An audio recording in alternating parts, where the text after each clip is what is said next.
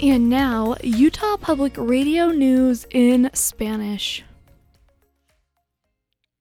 La Coalición de Prevención del Suicidio de Utah está trabajando para reducir la tasa de suicidio en el estado en un 10% para el año 2021. La meta final es reducir los suicidios en Utah a cero, según un reporte de The Herald Journal por Cat Webb.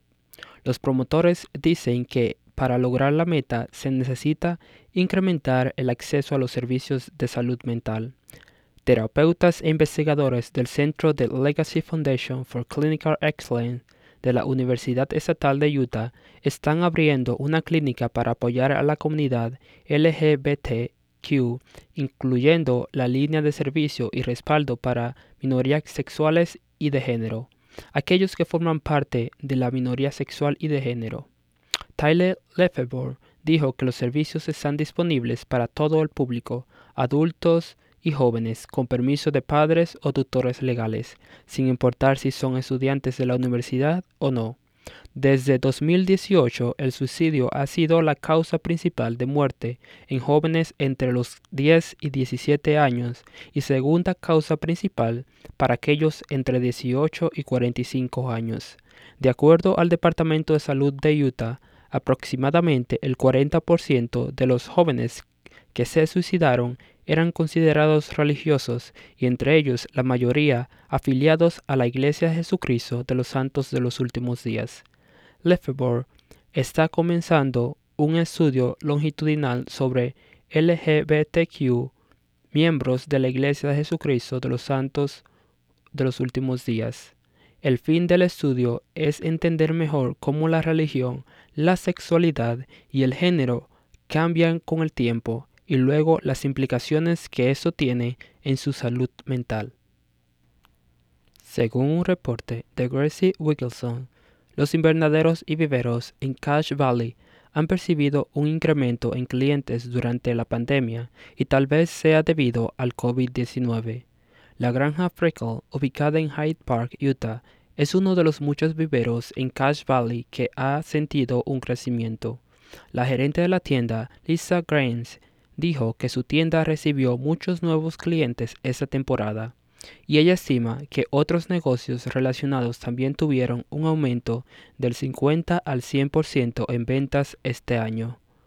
Moose Moncastle de Garden Getaway en Cache Valley dijo que él observó que siempre que la economía cambia, las personas regresan a la jardinería. A pesar de eso, él se preocupó a principios de la primavera de que su negocio tal vez no sobreviviría, así que creó una tienda en línea en su página web.